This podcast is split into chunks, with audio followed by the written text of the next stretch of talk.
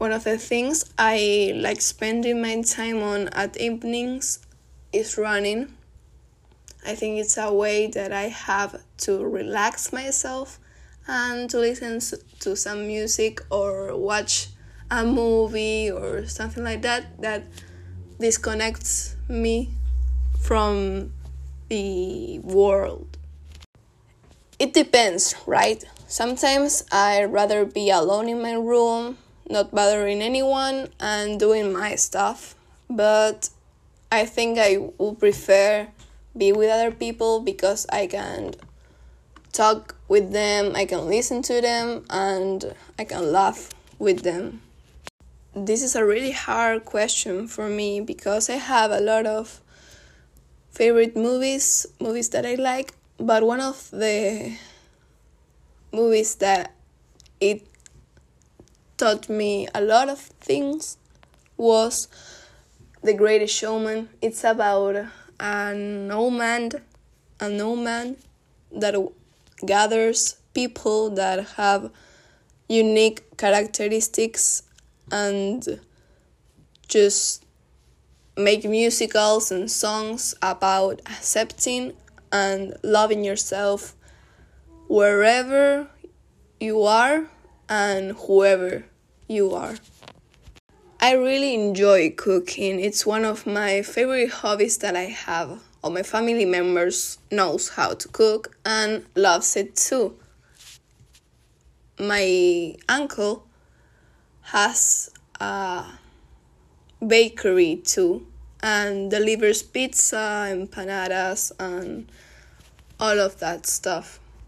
So we celebrate things like special occasions, but not not so often. Like we do birthdays, we do birthdays, but we are not that type of family or group of friends that celebrates every single thing. So that's why we we don't need so much attention to our problems or successes like we notice them but we don't celebrate them like wow like special occasion i've never been to a festival or celebration in argentina but I would like to go to Lollapalooza, that is a musical festival, and I love music. They all my friends told me that it's incredible, that the atmosphere there it's really nice, and the food there has something to wish for, but it's acceptable for like I don't know how many people go there, but that will be th- something I really like to go to. On every birthday that I had, I divided it in groups one with my family, one with my friends, one with my religious friends. But my last birthday and the exact day that I was born, I did a gathering with my school friends. I really enjoyed it and I decorated all my house with like Mexican stuff and we did tacos and we play some video games and dance all night long. To be honest, I don't know what am I doing this weekend. I think I will watch a movie with my parents and cook it's something that in quarantine doesn't really help you, but it's nice to do and a way to connect with your family members at your home. So I think I will do like nothing special, everyday life, and just don't have a school. That's the difference between my weeks.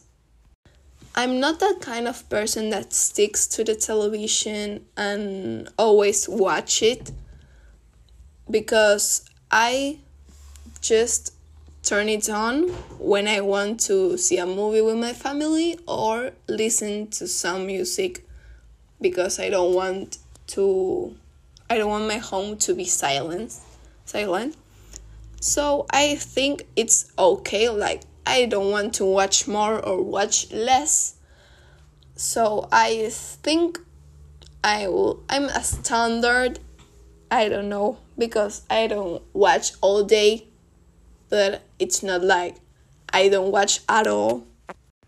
A program that I've seen recently was Brooklyn Nine-Nine. It's about a policeman and their friends and how they start to solve cases or just their daily life. It's a really funny show, I think, and it's too. It's that kind of shows that you watch at the end of the day to laugh a little bit and go to sleep.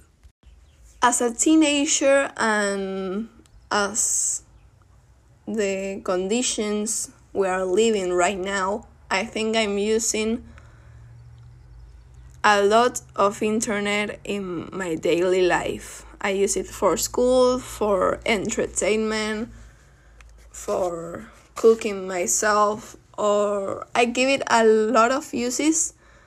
I think it's a way to communicate and to be connected to the outer outer world and to learn obviously and uh, yes i think i use the internet much when i'm with my grandparents or with my dad i think it's more probably for me to listen to the radio by myself i don't listen it but when I with them, I listen to Aspen 102.3 and Metro y Medio. I think they're comedians. They usually talk about everything you can imagine, and they like play great music.